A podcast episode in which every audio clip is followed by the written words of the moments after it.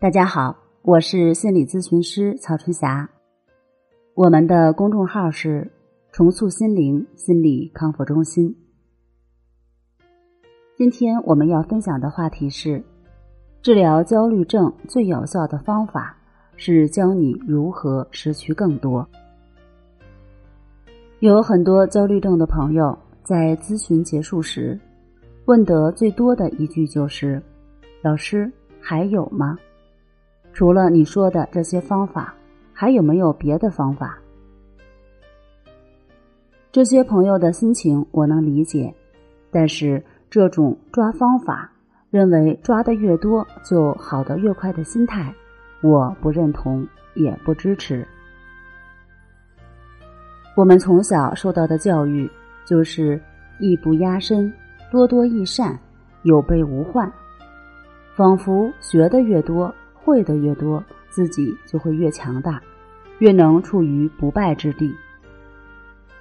但事实上，如果你没有拥有一颗强大的内心，那么你抓的越多，也就越容易出问题。很多人的焦虑和失眠，就是在这种不断抓取的过程当中积累的。关系法的练习，不是为了让我们得到更多。恰恰相反，这个练习是为了让我们失去更多。是的，你没听错，是失去。练习它是为了让我们失去原来的执着心、贪求心、追求完美的心、喜欢比较的心、敏感多疑的心。当通过练习这些习惯性的思维模式得到了改变。你的平等心才能够得到增长。是的，这个练习除了培养我们的平等心，其他的都是为了去除，而不是为了得到。有很多人反馈说：“老师，我练习了一段时间，为什么躯体症状消失了，但还是控制不住自己的情绪呢？练习的时候还是不能保持平静，还是会胡思乱想。”这要怎么办？我们说，在练习的时候会走神儿，会胡思乱想，这些都是正常现象。我们练习的目的本来就不是为了追求平静。如果你把平静当成练习的目的，那么你还处于过去的思维模式中，还在习惯性的进行一个是非对错。一个好坏的判断。那在练习时有了平静的感觉，你会觉得非常高兴，认为这个练习是有效的。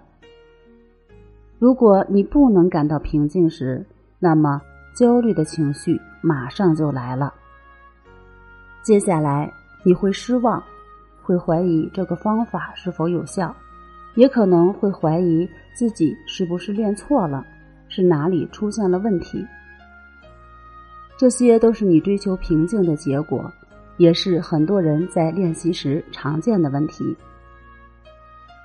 所以，放下对平静的追求，只是安心去做，不追求效果，效果自然会有；不追求平静，时间到了也会体验到更多的平静，就是这么简单。可事实上，越是看似简单的事情，越不容易做到，因为我们从小受到的教育模式不允许我们不带任何目的去做事情，总是把功利性放在第一位，讲究的是投资回报，讲究的是产出比，是最短路径、最高时效。长期积累下来，导致了我们越来越浮躁，越来越焦虑。失眠也会越来越严重，所以放下过去的思维模式，放下贪多贪快，用关系法去培养平等心。当坚持一段时间，你会发现自己会失去那些焦虑的情绪，失去失眠浮躁，失去了嫉妒心和不甘心，失去了辗转反侧。同时，也失去了吃安眠药的机会，这些都是你慢慢会体验到的，只是时间早晚而已。